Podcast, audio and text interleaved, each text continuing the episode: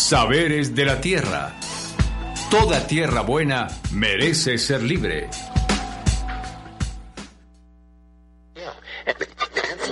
Si tocan a una, respondemos todas.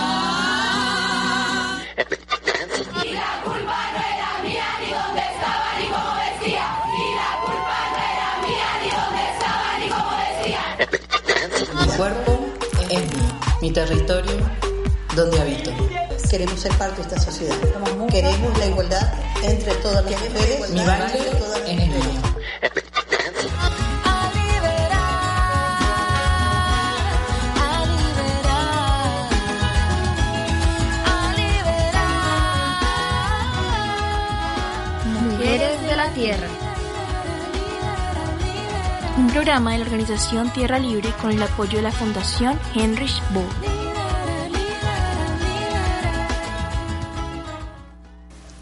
Nuestro territorio es el espacio de nuestra vida, el espacio en el que trabajamos y nos relacionamos, la fuente primaria de agua, oxígeno, alimento, biodiversidad y otros bienes comunes.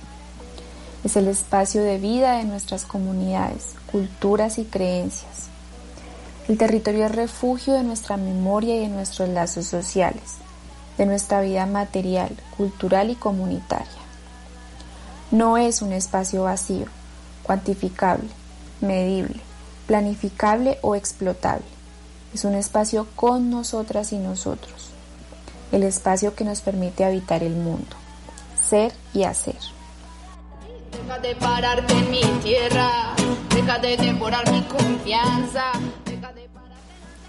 Comprendemos el páramo del Sumapaz y los bosques andinos como ecosistemas fundamentales para la producción, regulación y almacenamiento de agua. De ahí se desprende toda la estructura ecológica e hídrica de la provincia del Sumapaz, que está articulada por el río Sumapaz y variadas subcuencas que nos garantizan el abastecimiento hídrico. Las mujeres, como sujetas políticas, nos hemos articulado en espacios de confluencia, movilización e incidencia a través de las luchas por las aguas y los territorios. Creemos que hay una articulación política entre mujeres y naturaleza, orientada en una premisa fundamental, la defensa de la vida.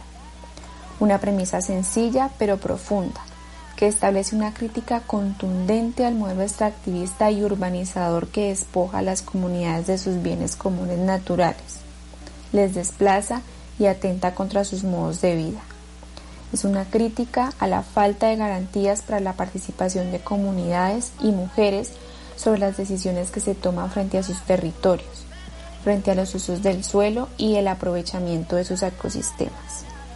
Una crítica al modelo de desarrollo cuando sus luchas ambientales y territoriales se articulan a propuestas como la soberanía alimentaria, la agroecología, la economía social y solidaria y la relación sustentable con la naturaleza. No, no me toques mal. No, no, no me toques, no me toques mal. No, no. Catherine Cubillos, joven campesina, ingeniera ambiental y habitante de las veredas del sur de Fusagasugá, nos resalta la importancia de reconocer y valorar los conocimientos y saberes que habitan el campo. Cicatriz de hace siglos, tengo mil heridas en el ombligo y soy una.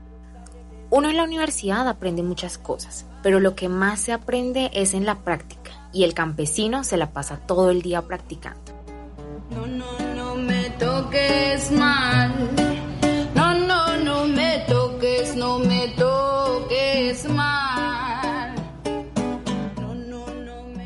Por eso, las mujeres hemos participado activamente en las luchas por la defensa del territorio, la defensa de los cerros Pico de Plata, San Pablo y el río Batán en Fusagasugá frente a proyectos mineros, la defensa de la reserva forestal del Cerro El del Cerro Fusacatán ante la expansión urbanística e inmobiliaria, la defensa de la vocación agropecuaria de nuestro territorio frente a proyectos de extracción petrolera y de fracking, la movilización por las consultas populares en la provincia del Sumapaz contra la explotación de hidrocarburos e hidroeléctricas, la defensa del páramo del Sumapaz, de los acueductos comunitarios y de nuestras principales cuencas hídricas.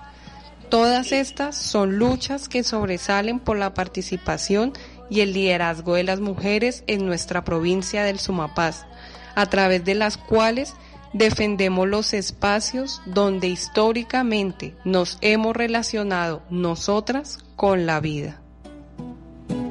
Tengo una cicatriz de hace siglos, tengo mil heridas en el ombligo y soy una bruja rebelde que ya no se traga el olvido.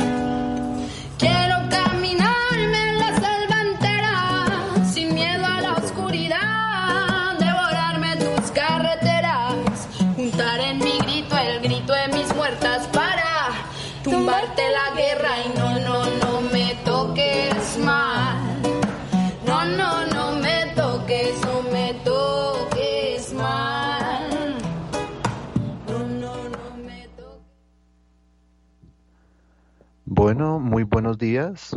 Un saludo muy especial para ustedes que nos acompañan en este nuestro programa Saberes de la Tierra, porque toda tierra buena merece ser libre. Este es nuestro programa número 20 y pues agradecemos ese tejido, el sumarse a, este, a este programa que desarrollamos el día de hoy, que tiene como temática central el tema de el segundo aniversario de la consulta popular realizada el pasado 21 de octubre del año 2018 en, el, en nuestro municipio, en el municipio de Fusagasugá. Eh, pues queremos de todas maneras eh, saludarles y recordar que nos pueden encontrar a través de nuestras redes sociales, Facebook, Instagram, Twitter y YouTube como Tierra Libre Colombia y que a través de este espacio nos pueden encontrar y escuchar los viernes a las 6 de la mañana. El día de hoy, para que pues quienes se acaban de sumar a nuestra, a nuestra programación, a este tejido radial, eh, hemos iniciado eh, nuestra, pues, nuestro espacio con el podcast o la serie de podcast Mujeres de la Tierra, que les recordamos es una iniciativa de la organización Tierra Libre con el apoyo de la Fundación Heinrich Boll cuyo objetivo es visibilizar el importante papel de la mujer en el mundo rural, además de evidenciar propuestas para la garantía de sus derechos. Esto como un homenaje en este mes de octubre, donde el pasado 15 de este mes eh, tuvo lugar el Día Internacional de la Mujer Rural. Así que esto es un saludo, un homenaje a todas las mujeres campesinas de nuestra provincia del Sumapaz y de diferentes territorios. Y el podcast que compartimos el día de hoy se ha titulado Mujeres y Territorio. Y para seguir haciendo ese tejido con mujeres de nuestro territorio que se empoderan y que emprenden acciones por su defensa, hoy queremos saludar a nuestra compañera Ivonne Flores. Ivonne, muy buenos días y muchísimas gracias por sumarte a estos saberes de la tierra. ¿Cómo te encuentras hoy? Muy buenos días, Jair. ¿Cómo te encuentras tú? Muchas gracias por la invitación a estos programas tan interesantes que se están dando aquí en Fusagasugá por medio de la emisora Nueva Época. Eh, muchas gracias por, por la invitación de hoy. Vale, Ivonne, muchas gracias a ti por sumarte y pues para quienes no, no la conocen aún, pues poder comentar que Ivonne Flores es ingeniera agrónoma, integrante de la organización social y política Tierra Libre hace más de 12 años y del Comité Ambiental Fusunga. Actualmente trabaja en el Parque Nacional Natural Chingaza en la línea de gobernanza y planeación ambiental. Ha participado en procesos ambientales del territorio como la campaña Agua sí, Petróleo no, en escuelas de formación ambiental, en la consulta popular, que es el tema de nuestro programa del día de hoy, las escuelas campesinas agroecológicas en Pasca, Cundinamarca, y en el fortalecimiento de mercados locales como el mercado orgánico del Sumapaz. Como pues mencionábamos anteriormente, eh, pues es una compañera que es ejemplo de ese empoderamiento, de esa incidencia ejercida desde las mujeres por la defensa y por la mejora de los planes y proyectos de vida de nuestras comunidades. Y pues para poder conocer un poco más de eso, eh, pues queremos eh, compartir eh, un poco esta conversación alrededor de este tema que pues va a tejer nuestro programa del día de hoy qué es la consulta popular desarrollada en nuestro municipio hace dos años. Y pues con Ivonne como una de las personas que gestó, participó, dinamizó esta consulta, quisiéramos poder preguntarte y que nos cuentes, nos recuerdes cómo se dio esta consulta popular, cuáles fueron esos antecedentes, esas motivaciones y pues esa experiencia que tú tuviste alrededor de el desarrollo de esta de esta consulta popular. Claro que sí, Jair, así es. Hace pues varios años, más o menos como en 2013, nosotros empezamos a evidenciar que mm, eh, varias empresas eh, multinacionales empezaron como a llegar al territorio, a empezar a, mm, a buscar como la, la, el licenciamiento ambiental para hacer unos proyectos de explotación petrolera en el Sumapaz, especialmente en cinco municipios, más o menos eso fue en el 2013. Y eh, nos invitaron a socialización eh, una de las empresas en esa época, Alash Energy, a socializar pues cuál era su propuesta, digamos, de extracción petrolera aquí en el territorio y pues desde allí empezó como a alertarnos eh, a la comunidad de los habitantes de acá de Sumapaz frente a esa amenaza. Es así como nace en el 2013 pues esta, esta situación, digamos, de alerta y empezamos a generar pues eh, una movilización social desde esa época. Eh, fueron dos empresas están dos empresas vivenciando dos proyectos, uno que es COR 33 y el otro que es COR 4, eh, especialmente con explotación petrolera por método de fracking. Eh, con eh, método de fracking y la otra pues con, con explotación digamos convencional, ¿sí? y también otras amenazas que se empezaron a presentar, eh, una de ellas con el tema de extracción de arena sílice en las veredas del sur de Fusagasugá, eh, que pues también quiere, está amenazando un cerro muy importante, abastecedor de agua, eh, pues en, en las partes pues eh, bajas del municipio. Es por eso que desde allí nace un proceso, una plataforma que se llama Agua y Petróleo No, y desde allí se empezaron a hacer varias acciones que nos permitieron eh, pues hacer una concientización de esta problemática en la región y pues generar diferentes acciones eh, pues jurídicas, eh, de movilización, sí, varias acciones que nos permitieran tener esta arremetida, digamos, de estas empresas, afectando directamente pues las cuencas hídricas, en especial la cuenca del río Sumapaz y pues el páramo de Sumapaz. Entonces, eh, este proceso inicia así, eh, y pensando también que el proceso jurídico se ha marcado eh, obviamente en una acción popular que es la consulta popular, pero muchas otras acciones que nos permitieran eh, pues detener jurídicamente esta situación. Una de ellas también fue unos derechos de petición que se marcaron en un proceso de movilización. Más de mil personas se movilizaron, nos movilizamos a, a, Bogotá exigiendo pues que se cancelaran ese tipo de proyectos acá en esta, en esta región por su alto impacto que puede tener pues en, en este sector de alta montaña. Y fue así, digamos, que empezamos a tejer como otras propuestas eh, jurídicas y también de movilización social en torno pues a, a la situación que se presentó en ese momento y pues eh, varios años después eh, sale la propuesta de la consulta popular, pero pues esta consulta popular eh, tuvo pues muchísimos, eh, digámoslo, eh, como muchas situaciones alrededor, digamos, de poder lograr esa victoria de los 39 mil votos a Campus Agasugá. Es así como, pues, eh, se dio la consulta popular eh, y pues en el 2018 inicia esa consulta popular con un proceso bastante fuerte, digamos, eh, enmarcado eh, con el liderazgo, como tú lo decías, de muchas mujeres líderes rurales, de acueductos comunitarios, también grupos juveniles, juntas de acción comunal, veedores ambientales, que posibilitaron el ejercicio de la consulta en este, en este, en este tiempo y se generan pues muchos espacios alrededor de la consulta, ¿no? Espacios de formación, de diálogo, de denuncia, de movilización, ¿sí? Eh, de salir a las calles a exigir, digamos, que se respetara la consulta popular, porque fue así como nosotros empezamos a movilizarnos alrededor de esa propuesta jurídica, pero pues empezaron a darse pues otras situaciones ocho días antes de la de la consulta popular el Estado Consejo emitió un concepto diciendo que las consultas populares no eran válidas para definir sobre actividades mineras en los territorios.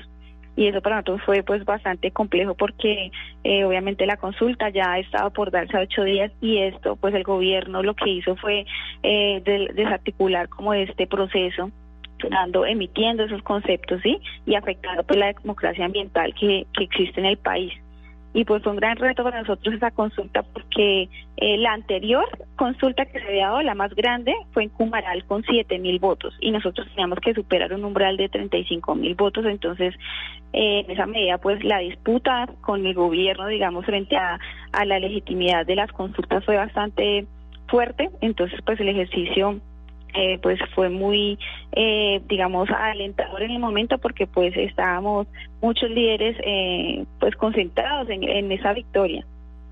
Entonces, eh, pues más o menos fue así como se dio la consulta popular en, en el 2018.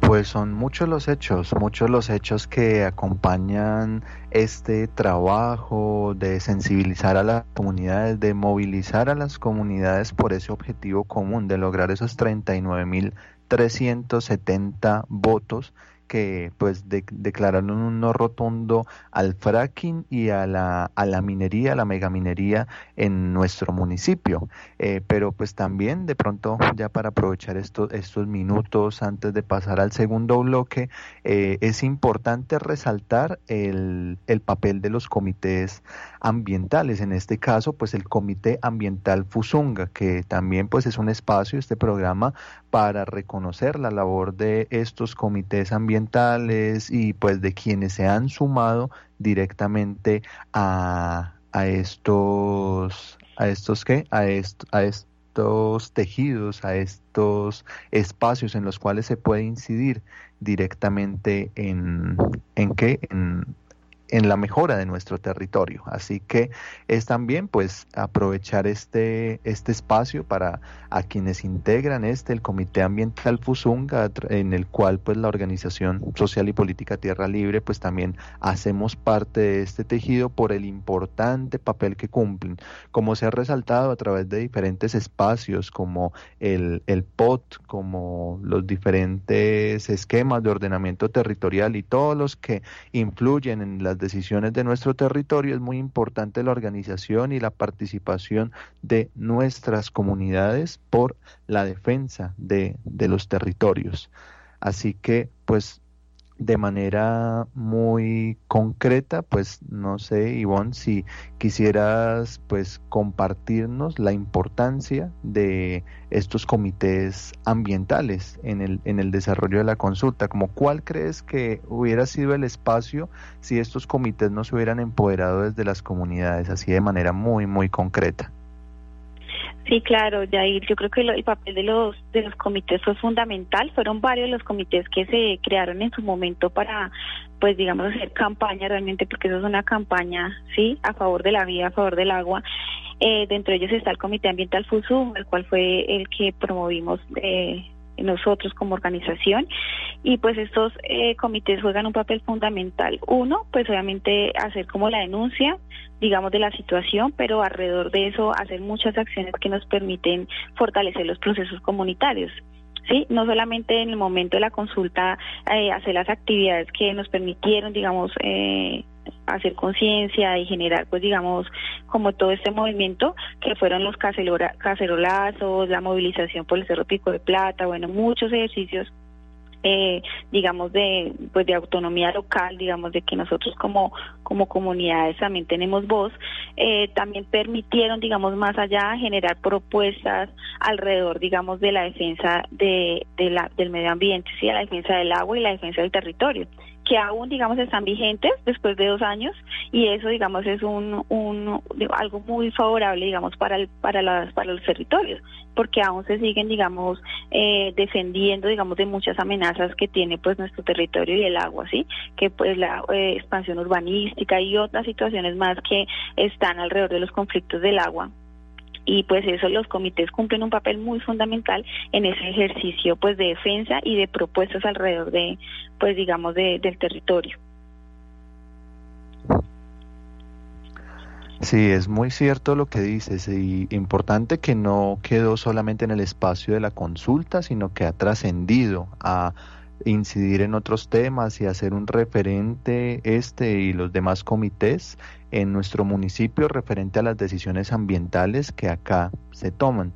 Y pues para poder ambientar un poco nuestra, nuestra conversa, el tejido que tenemos el día de hoy, traemos unas voces desde el sur, una voz en particular desde el sur. Traemos a Mercedes Sosa con su álbum Traigo un pueblo en mi voz del año 1973 con la canción Cuando tenga la tierra, para que recordemos y sintamos nuestra tierra, nuestro territorio. Entonces los dejamos con la canción cuando tenga la tierra.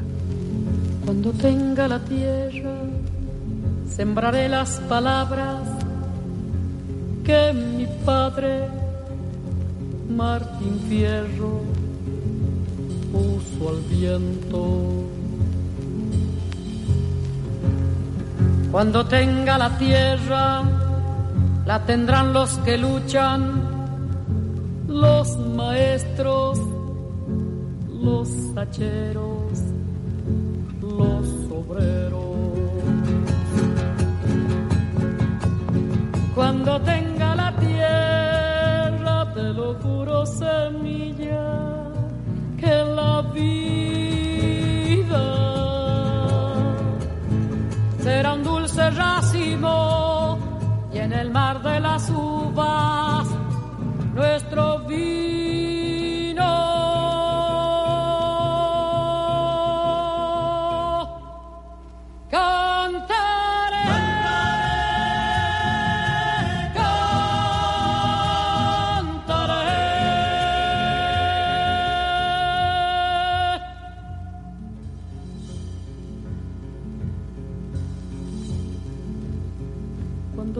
La tierra, le daré a las estrellas astronautas de trigales, luna nueva. Cuando tenga la tierra, formaré con los grillos una orquesta donde canten los que piensan. Cuando tenga la tierra, te lo juro, semilla, que la vida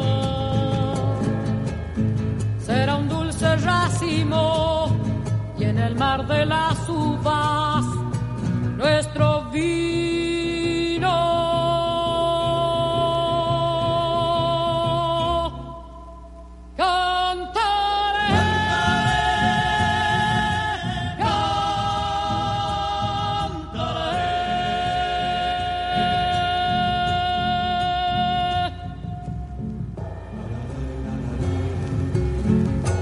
campesino, cuando tenga la tierra, sucederá en el mundo el corazón de mi mundo, desde atrás de todo el olvido. Secaré con mis lágrimas todo el horror de la lástima y por fin te veré, campesino, campesino, campesino, campesino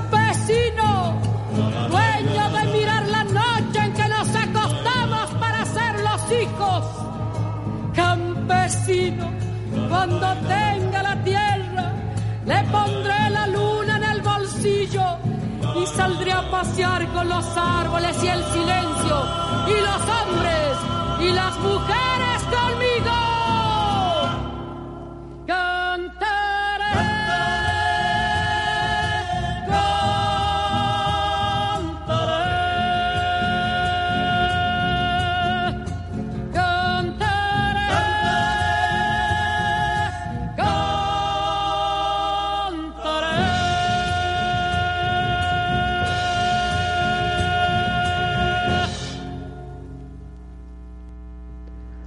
Voces desde el sur que nos recuerdan el valor de la tierra para el mantenimiento de las comunidades, de la cultura y de la vida misma.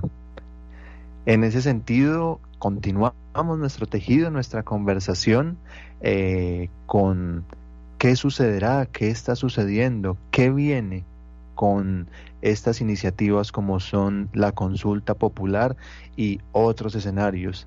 Así que pues con nuestra compañera invitada Ivonne, pues quisiéramos eso, de que conversáramos, nos contaras cuáles son esos retos, proyecciones, a dos años de haberse realizado esta, esta consulta, ¿no? Teniendo en cuenta cosas como la arremetida contra este mecanismo de participación popular por parte del gobierno, teniendo en cuenta pues también el contexto económico actual que vivimos en el cual eh, se quiere echar mano de lo que sea para pues obtener recursos en esta golpeada economía. Bueno, es un es un contexto bastante desafiante el que tenemos por delante, así que tú cómo ves, cómo proyectas estos caminos alrededor de la consulta, de lo decidido allí y pues lo que pueda venir para nuestras comunidades y bueno. Claro que sí, Jair, es cierto lo que tú dices, el panorama pues no está muy fácil, digamos, para el tema ambiental en Colombia, pues el gobierno viene adelantando una legislación bastante fuerte a favor del fracking, sí, como para darle viabilidad como a esta técnica aquí en Colombia, eh, pues digamos que esto se siguen impulsando proyectos pilotos, sí, y que pues quieren, digamos, eh, cómo se va a implementar este, este tipo de, de, técnica acá en nuestros territorios, aunque pues han, digamos, han tenido como unos, unos precedentes legales y políticos que también nos dan como una cierta, digamos, pues no tranquilidad, pero como, como una cierta, digamos, mm, esperanza, porque pues uno de ellos es que el Senado tumbó el artículo de la ley de regalías, que eso pues también es un, eh, un momento importante, digamos, para la, pues, los movimientos eh, ambientalistas. Otro, digamos, precedente es que la Corte Constitucional dijo que el fracking puede afectar eh, gravemente la salud humana y el medio ambiente. O sea, también emitió como un concepto así relacionado con eso. Y otro es que pues las organizaciones sociales y senadores vienen impulsando una ley de prohibición del fracking. Sí, pues esos son precedentes legales y políticos, pero pues a pesar de eso, pues el gobierno sigue insistiendo en que eh, pues le va a dar viabilidad al fracking y por eso pues nuestros retos son aún más grandes, ¿sí? como movimiento eh, ambiental, como organizaciones eh, comunitarias, porque pues nosotros tenemos que seguir aún así con la lucha contra el fracking, sí, intentando y defendiendo pues los territorios para que no se implementen esos proyectos pilotos. Eso es una, digamos, de los retos grandes que, que tenemos. Otro de los retos es que pues la democracia ambiental se ve afectada por esto, por digamos la última consulta popular que se hizo en el país fue la de Fusagasugá, que fue hace dos años. No se ha podido hacer eh, ninguna otra consulta popular y eso está afectando la autonomía de los territorios, afectando pues, realmente la decisión que tienen pues las comunidades sobre sus usos del suelo entonces tenemos que seguir insistiendo en que tenemos que tener autonomía, eh, autonomía local, autonomía en los municipios y aún así pues tenemos que seguir eh, impulsando que nosotros tenemos una democracia y la vamos a defender. Eh, y pues digamos, eh, otro relacionado a lo que ha mencionado anteriormente es que eh, pues esta defensa no es solamente la mera defensa del agua y en contra del extractivismo, sino que más allá existen propuestas de economía, si, si no está pues el, el extractivismo, no queremos el extractivismo acá en nuestros territorios, hay unas propuestas que se enmarcan también para mantenernos en el territorio y una de ellas es eh, fortalecer la producción campesina, la producción de alimentos, fortalecer el tema de los mercados locales, sí, para garantizar, digamos que eh, los habitantes, las comunidades campesinas sigan produciendo sus alimentos como lo han hecho durante muchos años, sí, y eh, implementar pues proyectos que nos permitan también garantizar pues los derechos digamos de los campesinos en los territorios y garantizar pues que los derechos eh, eh, al acceso a la tierra y otros derechos que también se han vulnerado pues eh, se puedan digamos garantizar. Y pues bueno digamos que son muchas las propuestas que se eh, que emergen digamos alrededor de eh, pues de la defensa del territorio y pues eh, esos son algunos de los retos que nosotros tenemos pues como movimientos como organizaciones como procesos comunitarios. Uno otro de ellos como para ir culminando y cerrando pues este hermoso mm, espacio que, que se permitió digamos de conmemoración de la consulta es que nosotros tenemos que pensarnos, proyectar, planear un, un territorio, ¿sí? construir un ordenamiento territorial fortaleciendo los procesos comunitarios. O sea, la fortaleza está en la, en la organización ¿sí? de, de, las comunidades, organizarnos. Creo que nos permite, eh, digamos, eh, detener cualquier situación de amenaza como es esta del extractivismo y la minería, ¿sí? la minería y el petróleo, y otras muchas más que, que aún siguen existiendo. Entonces la organización es uno de los grandes retos que tenemos como como, como comunidad y eso pues digamos eh, tiene que darse todo el tiempo, sí, todo el tiempo fortalecer los procesos de, la, de organización es una de las propuestas que que pues se tienen digamos alrededor de, de pensarnos este territorio tan hermoso que es el territorio del Sumapaz. Bueno, es un campo de acción tremendo justamente por la arremetida tan directa por parte del gobierno, de la industria sobre nuestros territorios y los planes y proyectos de vida de las comunidades que allí habitamos, ¿no? Sí es importante también pues para estas generaciones y las generaciones posteriores que se recuerde el 21 de octubre como ese día por el páramo, el agua y la vida que como tú mencionas, para quienes tuvieron la oportunidad de, de conectarse, de estar en este momento en el parque principal de Fusagasugá, de pues estar en este acto de conmemoración en el cual pues también se busca declarar el 21 de octubre como día cívico en nuestro municipio alrededor del páramo, el agua y la vida, alrededor de esta la consulta eh, popular eh, que tuvo lugar hace dos años en nuestro municipio.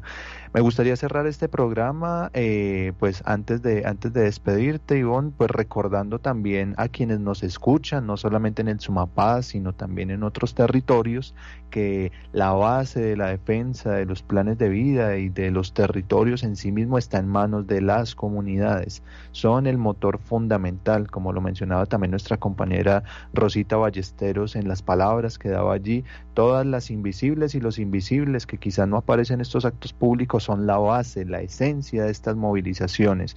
Esas lideresas y esos líderes que están en los territorios son quienes impulsan estos movimientos por la defensa del agua, del suelo, de los bosques, de la vida, esenciales para eh, la pervivencia de nuestras comunidades. Así que este programa también es un homenaje a estas personas que hacen importante esta, esta labor. Así que pues en este programa que pues es muy muy especial también por la trascendencia que tuvo y tienen estas acciones por la defensa de nuestros territorios. Queremos darte las gracias, Ivonne, por habernos acompañado en este programa y seguramente para otros espacios nos volveremos a encontrar a través de estos micrófonos. Y muchísimas gracias por la invitación y pues gracias a la organización Tierra Libre y a todas las comunidades eh, campesinas pues de nuestros municipios del Sumapaz. Bueno, y pues también eh, efectivamente saludamos a las comunidades de Pandi, Tibacú, Pasca, Silvania, de Fusagasugá y de otros lugares que nos escuchan a través de los 1200 AM de la emisora Nueva Época y también a través de la página web a través de la cual también pueden enlazar a esta, la emisora Nueva Época, al equipo en máster, al equipo también de comunicaciones de la organización Tierra Libre que hace posible la preparación de estos programas y por supuesto también a la Fundación Heinrich Boll que nos ha apoyado, nos ha acompañado en el desarrollo de estos importantes programas. Recordar que nos pueden encontrar a través de Facebook, Instagram, Twitter y YouTube como Tierra Libre Colombia y allí estaremos pues compartiendo diferentes contenidos por la defensa de la vida, el alimento, el territorio y los derechos de las comunidades. Acá nos volveremos a encontrar el próximo viernes en su programa Saberes de la Tierra. Fue un gusto para mí, Jair Naranjo, poder acompañarles en este programa, el programa número 20 de Saberes de la Tierra, porque toda tierra buena merece ser libre. De nuevo, muchísimas gracias por sumarse a este tejido. Un abrazo y muy buen fin de semana para ustedes.